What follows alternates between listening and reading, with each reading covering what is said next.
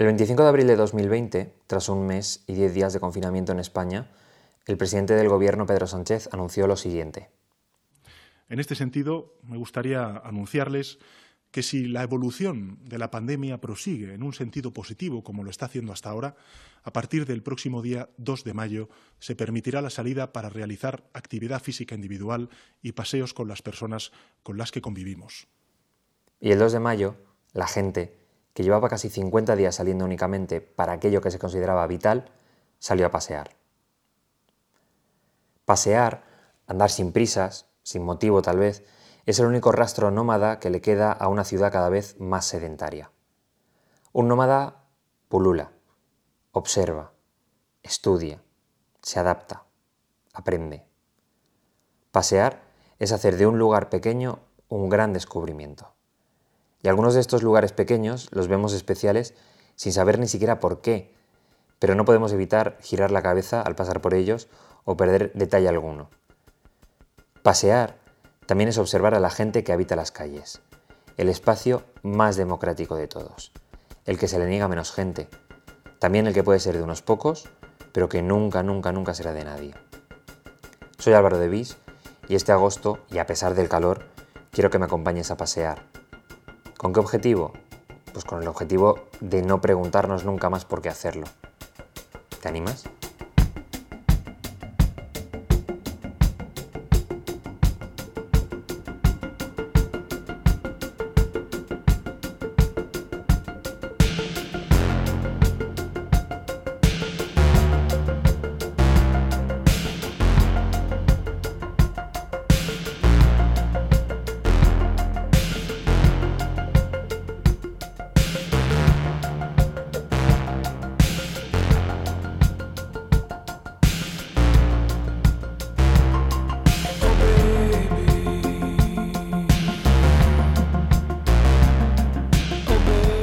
Este paseo la compañía es imprescindible y grata. Cada semana, personas que desarrollan una parte importante de su vida o de su trabajo en la calle nos hablarán de cómo la perciben y de cómo la hacen suya o de todos y todas. Vamos a hablar de arte, de sociedad, de género y raza, de arquitectura, de urbanismo, de sonidos. Esto es Paseo, un garbeo a través de las ideas y sucesos más accesibles, los que ocurren detrás de cada puerta.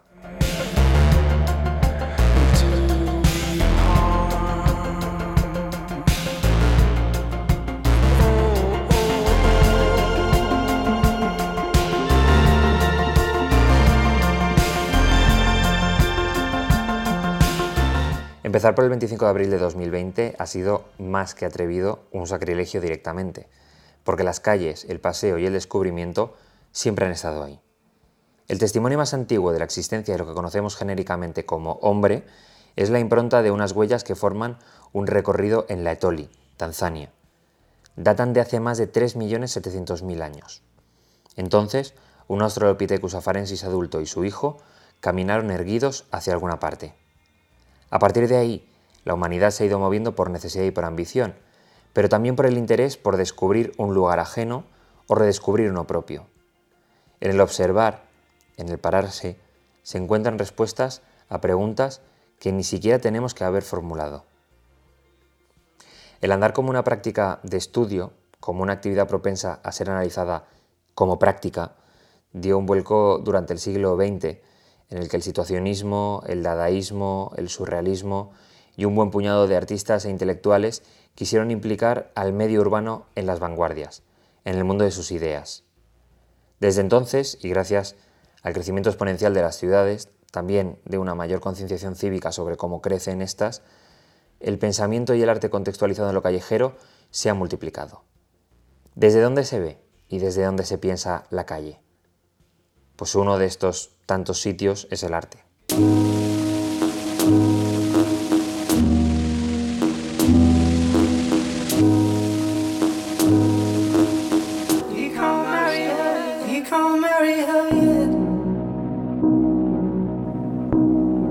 Fernando Avellanas es mayormente conocido por su obra bajo el nombre de Lebrel. Él es artesano, que es la manera más elegante de resumir que tiene conocimientos de diseño, de carpintería, de fontanería y además sensibilidad artística. Avellana se le conoce sobre todo por una intervención en el que montó un estudio bajo un puente de Valencia. Espacio de recogimiento en un entorno urbano, más concretamente. Un refugio de la ciudad en la propia ciudad, más poéticamente. Así nos lo explica él. El título de esa acción eh, hace referencia a los escondites que hacía en mi casa cuando era pequeño. ¿no? Eh, en realidad es trata de, replicar un poco la sensación de aislamiento, pero a la vez de protección, ¿no? de cuando eras pequeño y, encontrar refugio debajo de una mesa camilla o dentro de un armario. ¿no? El, sentir que, estás oculto ¿no? al mundo, pero a la vez escuchas todo lo que está pasando a, tu alrededor. ¿no? Y todo eso, pues bueno, eh, también a la vez sabiendo que estás protegido, ¿no? con esa sensación de protección eh, estando en tu propia casa. Utilizando el techo del bajo puente, Avellanas diseñó una plataforma a partir de ruedas para poder llegar a un lugar imposible donde le esperaba una silla, una mesa y otros objetos que tendría cualquier estudio. En un momento dado podría incluso hacer noche allí. Pero lo inusual de la intervención no es únicamente el fondo o la forma, sino también el lugar. ¿quién vería en ese sitio una posible oficina o un hogar? Los sin techo seguramente, en una realidad a la que nuestra mirada no está del todo entrenada. Entonces, ¿quién vería algo en ese lugar? Pues aquel que lo explora y se detiene en él, una constante a lo largo de otras intervenciones de Lebrel, como la de adaptar las ruedas de un carro para poder desplazarse por las vías del tren. La mayoría de los espacios que me atraen surgen a raíz de buscarlos, aunque no se trata de una búsqueda muy concienzuda, ¿no? en la que es algo expresamente a explorar, sino más bien es como una alarma que me salta pues, en mi día a día, ¿no? cuando, pues, cuando, cuando pues, paso por algún sitio que a lo mejor sospecho que puede ser interesante. ¿no? Esto puede ser, pues, eh, no sé, eh, circulando con el metro, eh, paseando por la ciudad o, o simplemente pues, moviéndome con la furgo, trabajando, lo que sea. Avellanas tiene, como otros muchos artistas urbanos, un pasado en el mundo del graffiti, que cultiva una manera diferente de ver la ciudad, en el que cada rincón es un lugar potencial para intervenir y transformar. Gran parte de mi interés por este tipo de lugares pues, eh, surge recorrerlos con el fin de hacer graffiti, ¿no? cuando era más joven, aunque bueno, ya con el tiempo, ya un momento, ya dejó de, interesarme esta, esta forma de expresión y fui pues, buscando, fui desarrollando otros, otros medios. Eh, creo que la manera con la que desarrollo mis proyectos también es eh, bastante similar ¿no? al graffiti, que es pues, aprovechando mucho la inercia del subidón que genera el, descubrimiento de, de, ese lugar, ¿no? de ese espacio. Todo esto creo que es, es bastante, es bastante similar.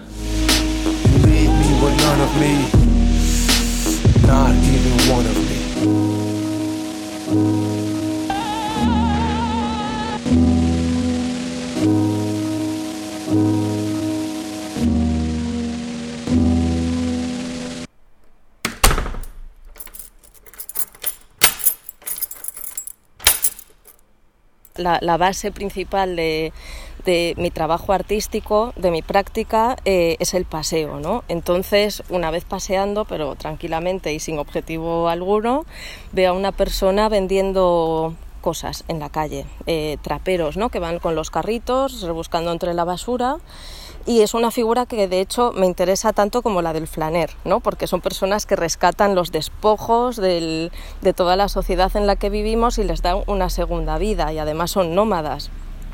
Entonces veo que, entre toda esa multitud de objetos que esta persona vende eh, asoman tres letras, que es una O, una Y y una S.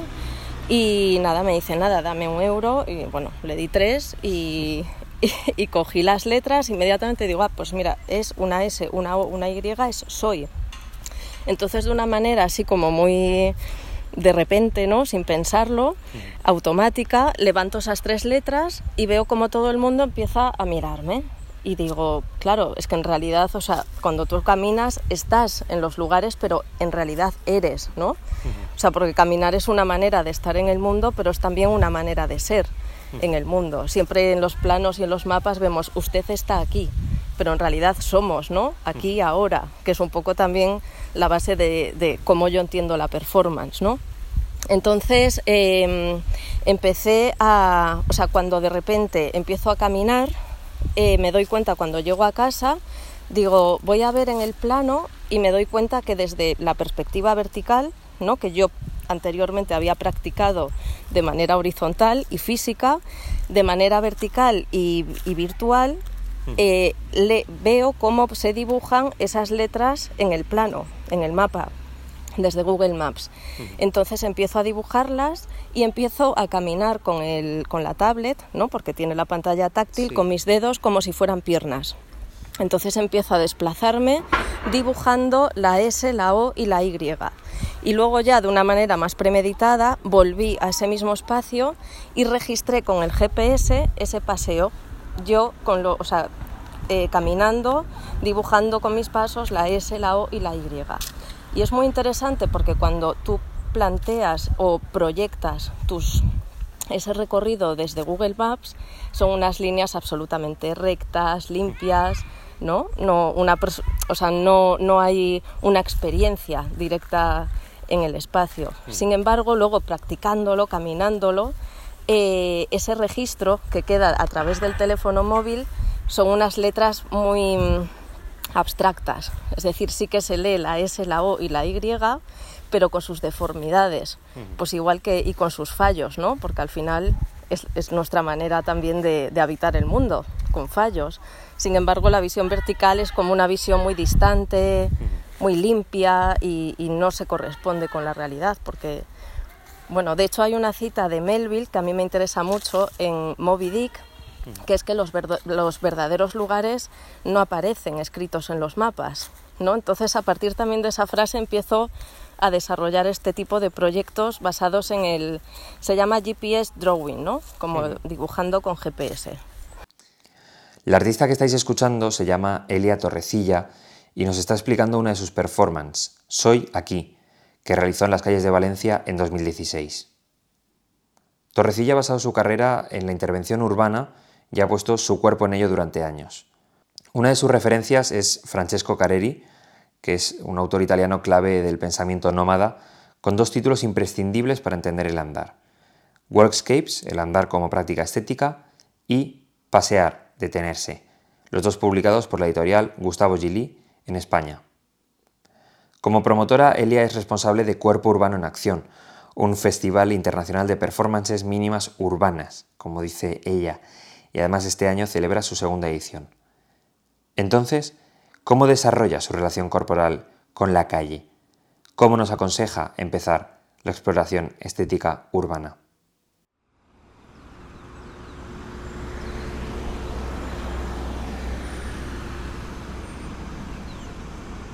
¿Cómo empieza esa aproximación tuya o cómo empiezan esos paseos en los que tú te das cuenta de que no simplemente andas, sino que mm, potencialmente puedes intervenir en el espacio?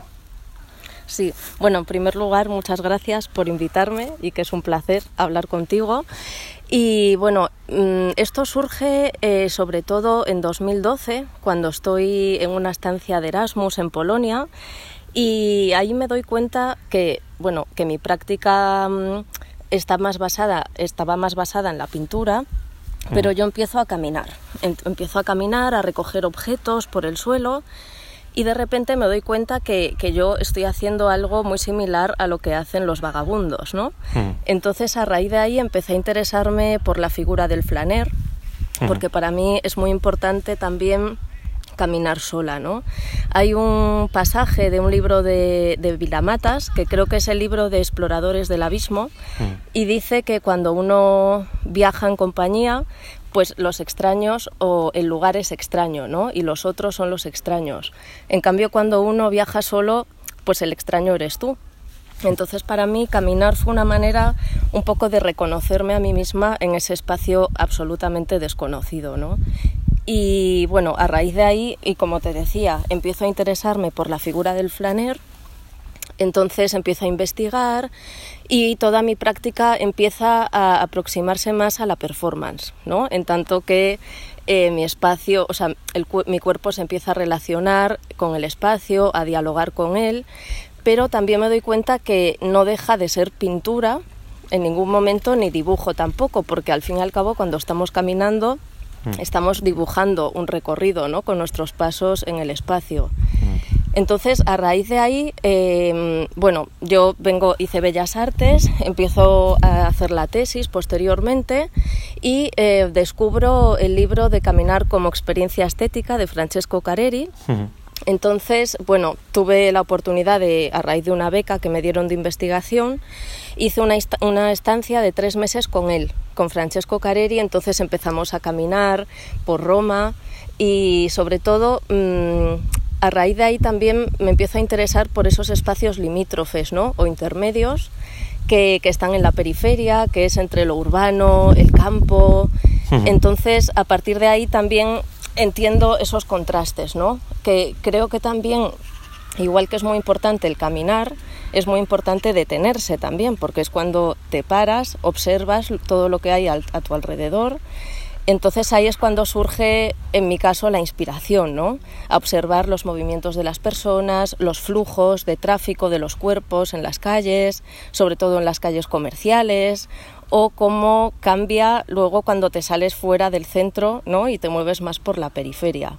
Entonces ahí empiezo un poco a observar todo lo que ocurre alrededor y, y ahí surgen esas primeras acciones que empiezo a hacer en el espacio urbano.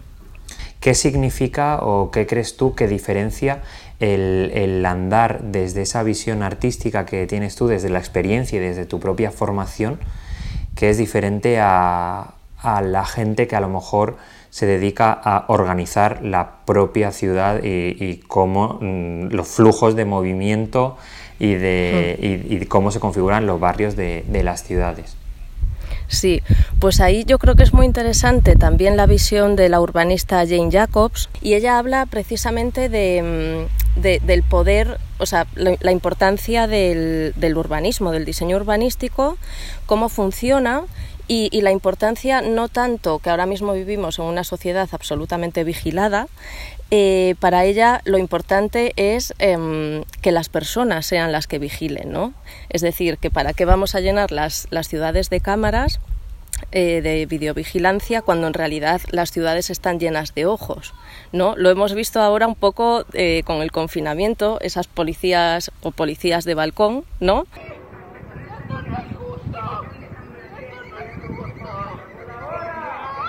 Lo que no es justo es que salgas a correr, gilipollas. Poniendo en riesgo a la policía, boba. ¡Ayuda!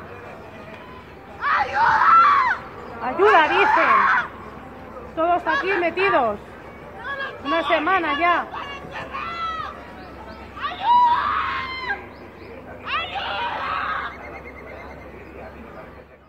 Es decir, todos tenemos ojos, entonces somos vigilantes. Eh, ella habla de ese poder, ¿no? del poder de, las personas y de que lo que hace al final el urbanismo es el contacto en las aceras entre los cuerpos y yo creo en esa reivindicación también. De hecho, ella habla de esa danza, la danza de las aceras, ¿no? que es participar de esos flujos y esos ritmos urbanos como si fuéramos bailarines de la ciudad, como si fuéramos danzantes. Y, y yo creo que, es eso, ¿no? Un poco la, importancia de, del urbanismo, que al final somos nosotros. Hay, hay un, un, concepto que a mí me, resulta muy interesante, que son los caminos del deseo, ¿no? que son esos que, de hecho, las primeras ciudades, las primeras calles empezaron a diseñar en función de esos itinerarios que las personas hacen con sus pasos eh, por necesidad. Entonces no se contempla desde el urbanismo, sino que es un urbanismo a pie de calle, ¿no? No es un urbanismo que proyecta al urbanista desde un plano vertical, sino que es un diseño más horizontal, más hecho por todos. Em, te referías al confinamiento y una de las cosas por las que quería empezar a haceros estas preguntas, a haceros estas entrevistas, es porque posiblemente en 2020, después de una época en la que parecía que estábamos empezando a ser mm, como población más sedentaria, eh, cuando lo único que podíamos hacer o cuando eh, la única vía de escape de nuestra propia casa era pasear durante unos minutos por la calle, eh, a lo mejor estamos viviendo la oportunidad de, volver a, enamorarse de, de, la calle, ¿no? o del pasear sin prisas o el pasear sin un objetivo mayor que el, disfrute de la propia calle, del, aire, de las aceras, de, ver las calles y de observar incluso los detalles de nuestros propios barrios, que seguramente eh, todos descubrimos muchas cosas en los primeros días de, de ese desconfinamiento, ¿no? Sí, absolutamente. Y a mí me llamó mucho la atención que esos primeros días en los que se nos permitían unas salidas muy controladas, eh, los usos que hacíamos de las calles, o sea, por rango de edades además, ¿no? Porque me di cuenta o pude observar ¿no? algunos días que la gente un poco entre 30, 50 años salía a la calle a correr, cuando luego las personas mayores de, 60 caminaban muy despacio por la calle, ¿no? Eran otros ritmos y luego los niños son los que se detenían y jugaban y disfrutaban realmente del espacio. Pero sobre todo me quedé sorprendida por, por esa necesidad de, la gente de mediana edad de salir a correr que, bueno, sí, en fin, que, que, es un poco, el confinamiento supuso un parón, ¿no? Igual que si es importante caminar, es importante detenerse, pero después de todo el ritmo que llevamos de productividad, del capitalismo, esto supuso un parón a nivel mundial y de pronto esos primeros días la gente salía a correr. Y a mí es algo que me llamó mucho la atención. Las posibilidades de, una visión estética o artística del, hecho de pasear o de andar eh, son tan grandes o tan infinitas que incluso tú capitaneas un proyecto de una muestra de, eh, intervenciones eh, corporales al, urbanismo. ¿no? Cuéntame un poco sobre ese proyecto. Sí. Pues este proyecto surge, bueno, a raíz de todas esas acciones que hago tanto a nivel individual también como en grupo, ¿no? Por ejemplo, antes te comentaba el, parar y observar esos ritmos. Pues, por ejemplo, con el grupo VDC eh, hacemos acciones desapercibidas en la calle y al, Imagínate que nos detenemos en una parada de autobús, observamos los gestos que tienen lugar en esa parada, pues gente inquieta como eh, batiendo el pie contra el suelo o mirando hacia los lados a ver si viene el autobús.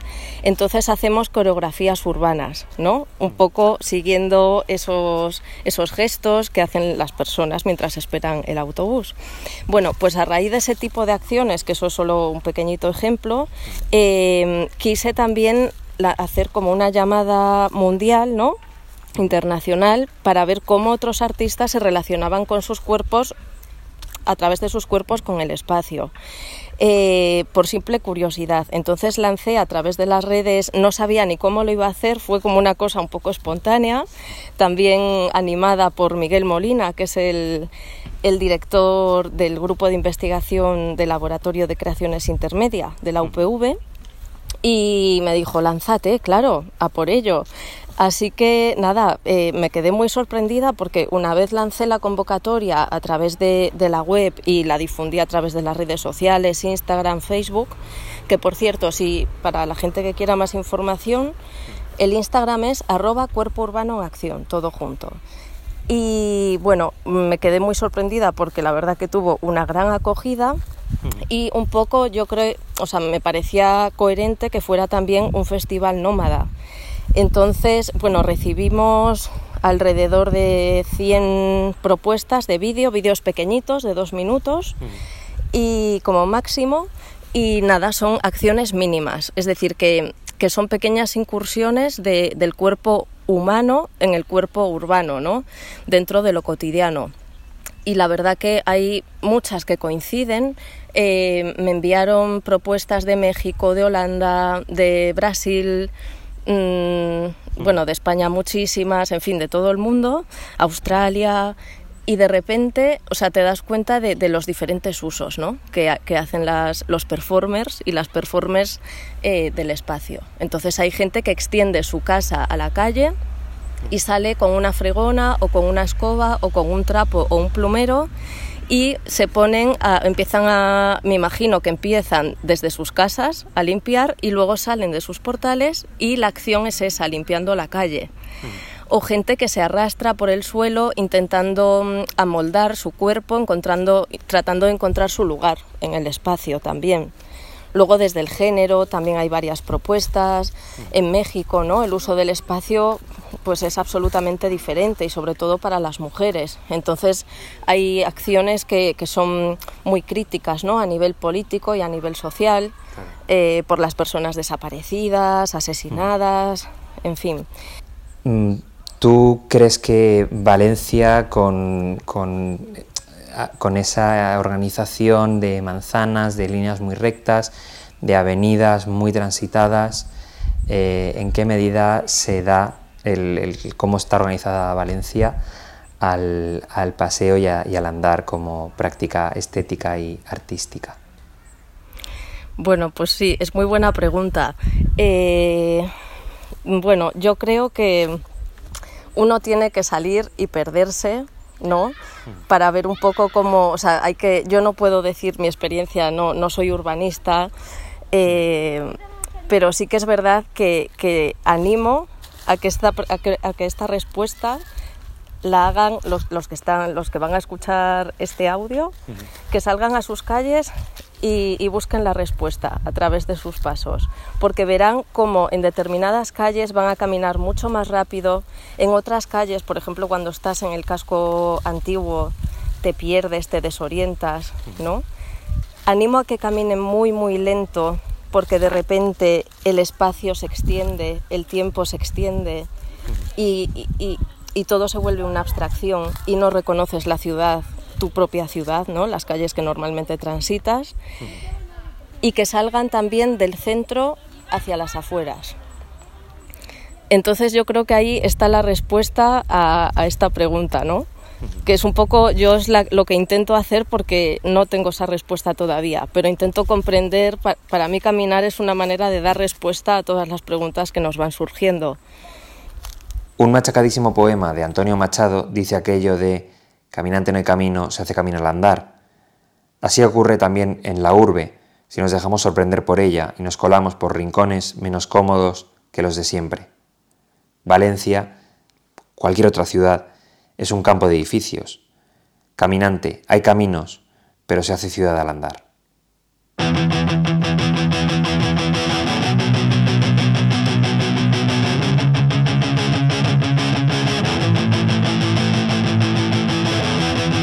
Salgo a la calle para no pensar, pocas cosas me hacen reaccionar.